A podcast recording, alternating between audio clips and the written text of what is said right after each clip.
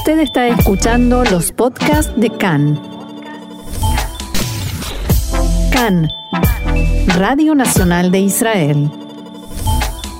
Hoy domingo 10 de julio, 11 del mes de Tamuz, estos son nuestros titulares. El presidente norteamericano Joe Biden inicia este miércoles su gira por Medio Oriente y el tema principal será Irán. Israel planea gestos de buena voluntad hacia los palestinos con motivo de la visita de Biden. La Agencia Internacional de Energía Atómica asegura que Irán utiliza centrífugas de avanzada para enriquecer uranio más rápido y fácil.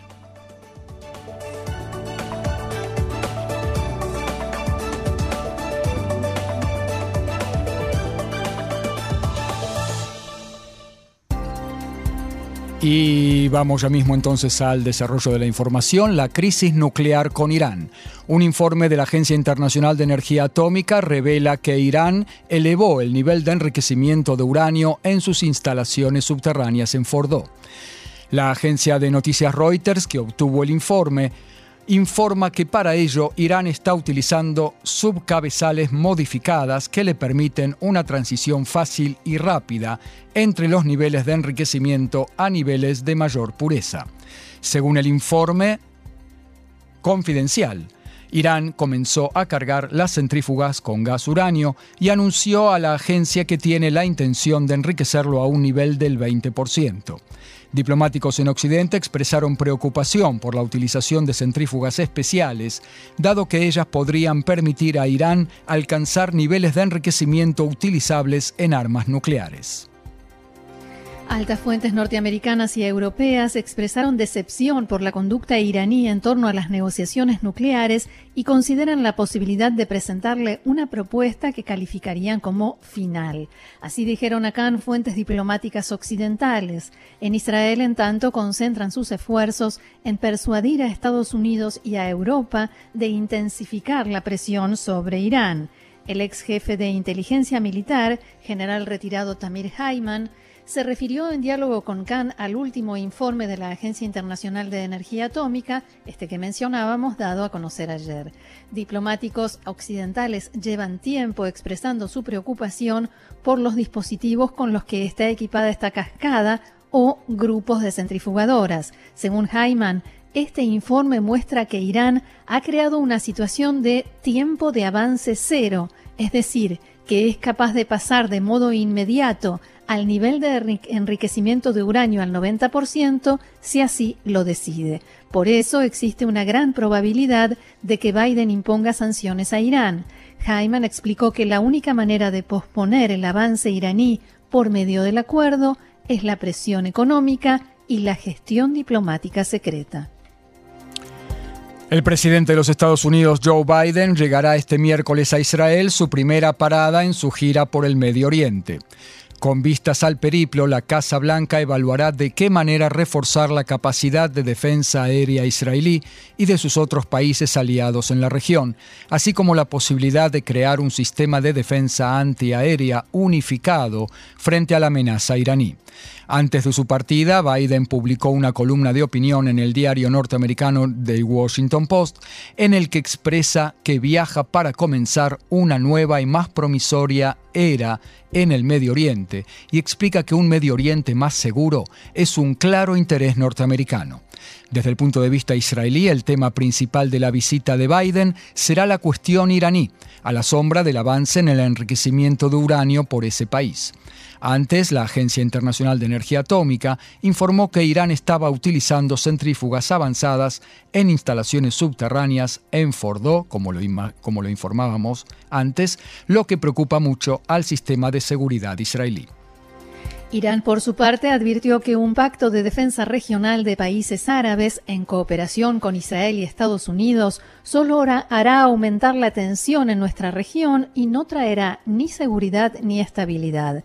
El portavoz del Ministerio de Relaciones Exteriores en Teherán dijo que Washington eleva ideas como esa solo porque le tiene fobia a Irán y porque pide sembrar la discordia en nuestra región. En tanto, el primer ministro Yair Lapid declaró esta mañana, al comienzo de la reunión semanal de gabinete, que, abro comillas, Israel se preserva su completa libertad de acción diplomática y operativa en la lucha contra los planes nucleares de Irán. Lapid destacó que en las últimas horas se dio a conocer que Irán enriquece uranio en centrífugas avanzadas y que Irán viola los acuerdos que ha firmado. El primer ministro aseguró también que la comunidad internacional debe volver a recurrir al Consejo de Seguridad y tomar contra Irán sanciones completas. El primer ministro volvió a agradecer al presidente norteamericano por no haber retirado a la Guardia Revolucionaria de Irán de la lista de organizaciones terroristas. Respecto a los intentos iraníes por atentar contra ciudadanos israelíes en Turquía, Lapid aseguró que nuestras fuerzas de seguridad saben llegar hasta cada persona en todo lugar. Abro comillas nuevamente, vamos a llevar a cabo conversaciones con el presidente norteamericano y su comitiva sobre la ampliación de la cooperación en materia de seguridad, palabras del primer ministro Yair Lapid. Con vistas a la visita de Biden a Israel se prevén varios gestos para con los palestinos o como lo definieron analistas locales, mini gestos. Al parecer se prevé la regularización de construcción palestina ilegal en los territorios C, zonas en Cisjordania bajo control total del ejército israelí, tanto en lo civil como en la seguridad, según los acuerdos de Oslo. También Israel planea un anuncio acerca del avance en la extensión de la red 4G de telefonía celular en Cisjordania y Gaza y tal vez también una convención económica conjunta de Israel y la autoridad palestina. En tanto, el viernes el ministro de Defensa Benny Gantz se reunió en Ramallah con el presidente de la autoridad palestina Abu Mazen en ocasión de la celebración musulmana de la fiesta del sacrificio. Abu Mazen le dijo a Gantz que, en ausencia de un horizonte político, todas las medidas que Israel adopte en el campo económico y de la coordinación de seguridad, así como en el área social, serán pura y exclusivamente cambios cosméticos sin ninguna utilidad. No hubo grandes novedades o avances en la reunión y el presidente de la autoridad palestina volvió a plantear temas que ya había tratado con Gantz en reuniones anteriores, como la entrega de cuerpos sin vida de terroristas, la ley de compensación del dinero que la autoridad palestina paga como salarios a terroristas y sus familias y liberación de presos palestinos en Israel, entre otros asuntos. Al día siguiente también el primer ministro Yair Lapid dialogó con Abu Mazen, la primera conversación telefónica del presidente de la autoridad palestina con un primer ministro israelí desde 2017.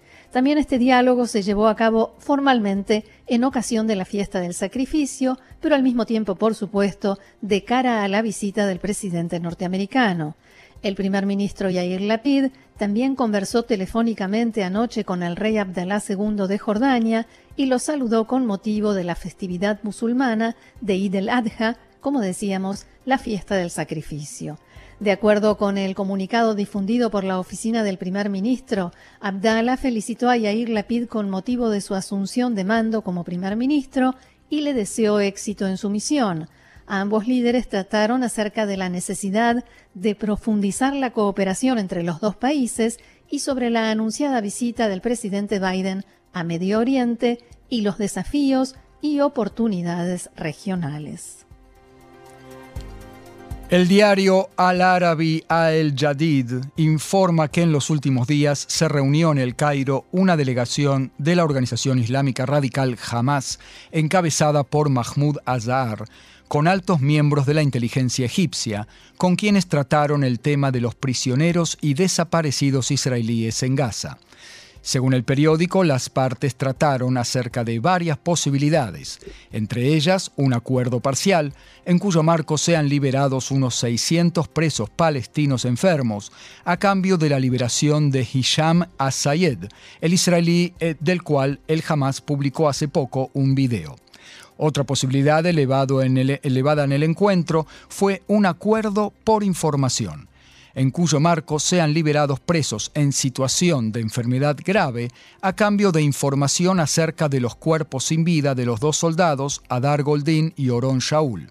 Las partes, según se informó, trataron también acerca de la posibilidad de ampliar las medidas de alivio civiles de Egipto a la franja de Gaza.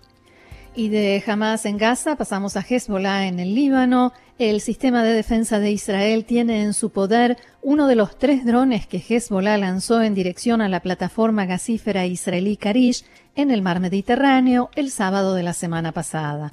El vehículo aéreo no tripulado fue derribado sobre aguas territoriales de Israel. Tzal lo localizó y lo recogió para su revisión. Los otros dos también fueron derribados, tal como fue publicado, pero no cayeron en aguas territoriales israelíes. El examen del dron capturado ayudó a Israel a investigar el incidente e, e identificar al aparato como de fabricación iraní. Otro tema, también de relaciones exteriores, el portavoz del presidente de Somalia, Hassan Sheikh Muhammad, dijo en rueda de prensa que el gobierno llevará a cabo reuniones de consulta con el Parlamento de ese país sobre la cuestión de si normalizar las relaciones con Israel. Según él, se efectuarán también consultas con otros factores. El portavoz respondió así a preguntas de los periodistas sobre los rumores sobre las posibilidades de normalización de relaciones entre Somalia e Israel. Luego de ser elegido Muhammad como presidente a fines de mayo, se informó que se había reunido en secreto con altos funcionarios israelíes durante su visita a Emiratos Árabes Unidos. En su despacho desmintieron la noticia. Otro asunto, la guerra en Ucrania, a pesar de las fuertes críticas del gobierno de Ucrania hacia Israel porque no le vende su sistema de defensa antiaérea cúpula de hierro, el ministro de Defensa ucraniano dijo anoche que ese sistema no es adecuado para las necesidades del país en su guerra contra Rusia. El ministro Oleksiy Raznikov dijo en una conversación online, online que el cúpula de hierro no protege contra misiles teledirigidos ni contra misiles balísticos y que Ucrania necesita desarrollar un sistema de defensa antiaérea adecuado u obtenerlo de alguno de sus aliados. Nos vamos a Sri Lanka. El Ministerio de Relaciones Exteriores difundió en las últimas horas una advertencia de viaje para ciudadanos israelíes, recomendándoles a quienes están paseando por el país no llegar hasta Colombo, la capital de Sri Lanka, a menos que sea completamente indispensable o en conexión de vuelos. Se recomienda que antes de llegar consulten con la aerolínea correspondiente y se aseguren de que el vuelo se realiza según lo planeado. Esto se debe a las multitudinarias y violentas protestas que se registran en esa ciudad y sus consecuencias políticas. Desde el Ministerio de Relaciones Exteriores también señalaron que, para aquellos que se encuentran en Colombo, se recomienda que obedezcan las instrucciones de las fuerzas de seguridad y se mantengan alejados de las áreas de la ciudad donde hay protestas. A los ciudadanos israelíes que tienen planeado viajar a Sri Lanka, las autoridades les aconsejan no llevar a cabo viajes a Colombo, salvo en caso de que sean imprescindibles o impostergables, hasta que se aclare la situación en la capital de ese país.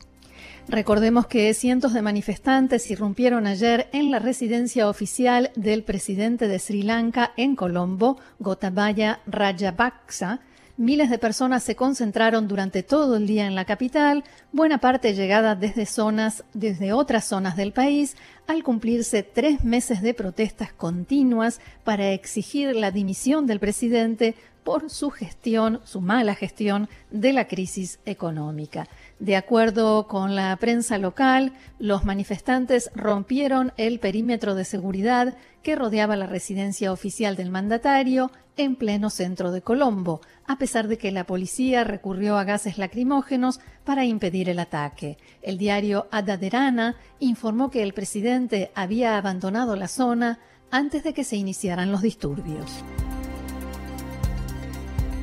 Nos vamos ahora hacia Japón porque allí se centró la noticia este fin de semana y hoy los ciudadanos japoneses votan en las elecciones en la Cámara Alta del Parlamento, que se celebran apenas dos días después del asesinato del ex primer ministro Shinzo Abe durante un mitin en plena campaña, Roxana.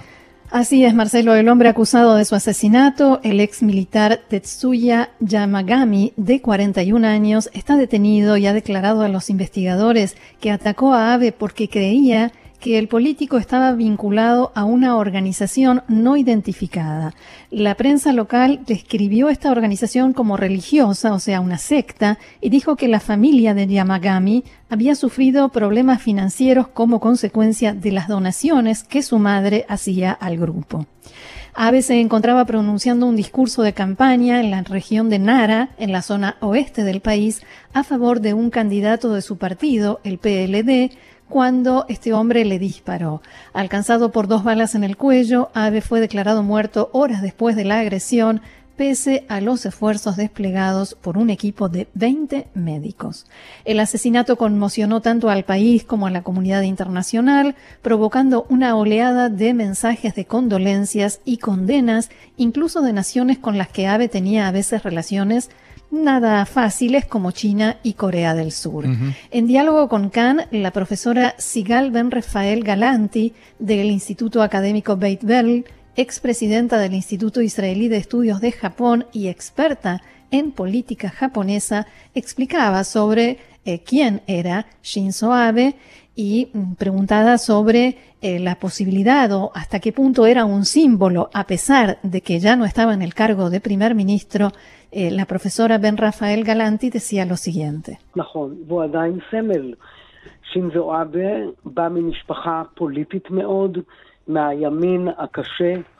Eh, Ahora si escuchábamos a Galanti, es cierto, y todavía es un símbolo. Shinzo Abe proviene de una familia de la derecha más dura, no necesariamente de la derecha populista. Su abuelo pertenecía a la facción militarista en tiempos de la Segunda Guerra Mundial. Con el tiempo fue rehabilitado y también fue primer ministro. Shinzo Abe simboliza una, una, forma específica de pensamiento de derecha nacionalista. Él estaba a favor de cambiar la constitución de Japón con una orientación de terminar con las limitaciones para armarse completamente.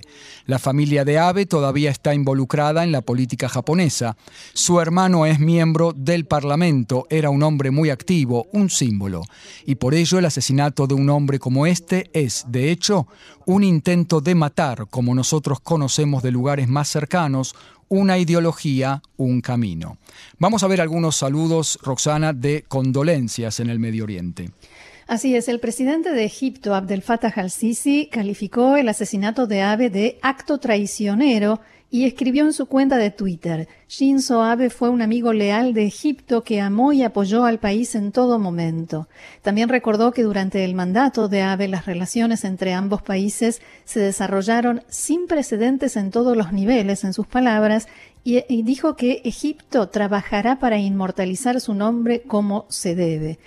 Tanta es la admiración de Assisi por el premier japonés o el ex premier que en 2020 ordenó la construcción de una ruta, una circunvalación del Cairo con el nombre de Shinzo Abe y las obras empezaron justamente un mes después de que el primer ministro japonés abandonara el cargo.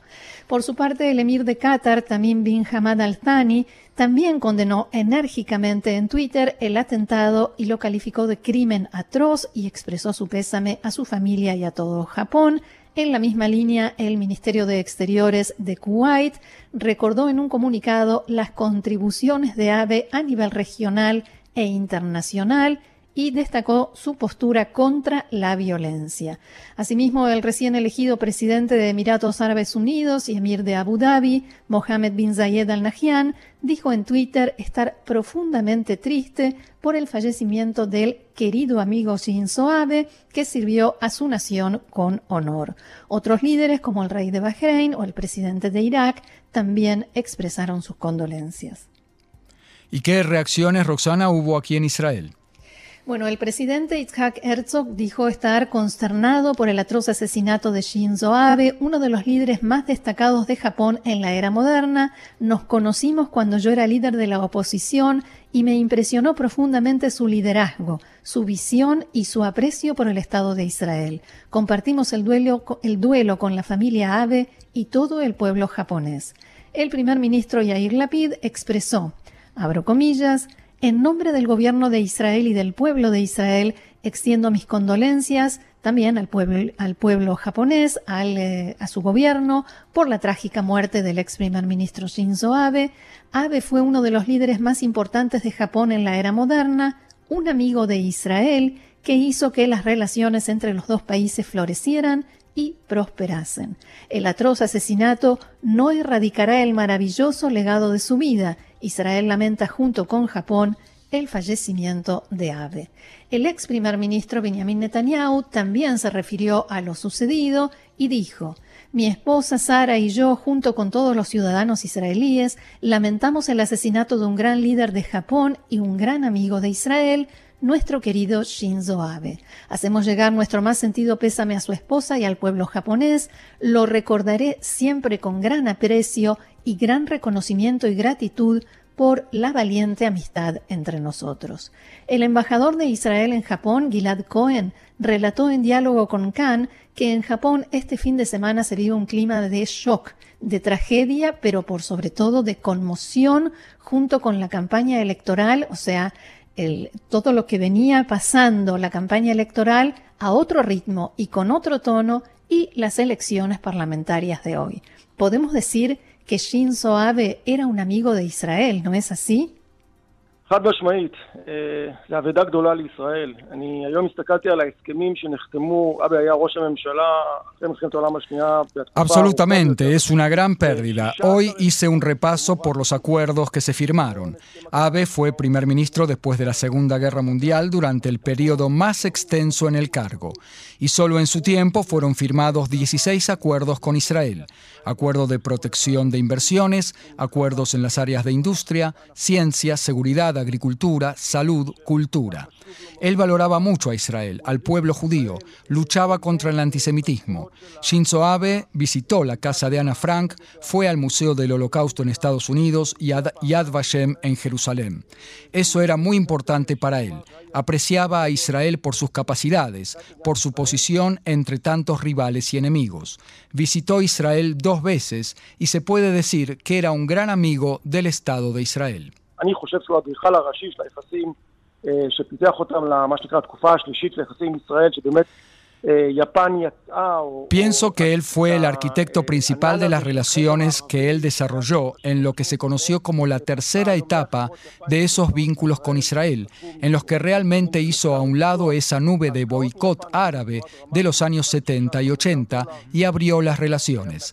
Hoy en día hay 100 empresas japonesas en Israel, se abrieron oficinas de investigación y desarrollo, las inversiones de Japón aumentaron en forma drástica a casi 13 mil millones de dólares. Antes alcanzaban los 200 millones de dólares por año. Shinzo Abe era un amigo de Israel, se puede afirmar sin lugar a dudas. ¿Usted se encontró con él?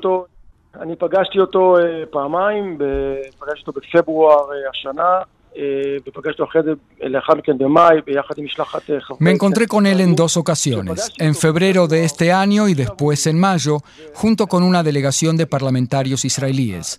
Cuando me encontré con él en febrero, él sencillamente estaba ante mí y ese hombre extraordinario me miró y me dijo, Señor embajador, le pido que me transmita todo lo que usted necesita. Y yo le dije, quiero impulsar las relaciones directas y los vuelos directos entre los dos países. Quiero visitas y más comercio bilateral, negocios e inversiones y otras cuestiones regionales y de seguridad. Y él me dijo, yo soy un amigo de Israel y yo los voy a ayudar y haré todo lo que pueda. Y hay que recordar que Abe, a pesar de que ya no era primer ministro, era el líder del partido más grande, del partido de gobierno en el Parlamento. De acuerdo con el embajador, Shinzo Abe era una personalidad muy influyente en su país hasta último momento y por eso precisamente estaba participando en la campaña electoral a favor de su partido.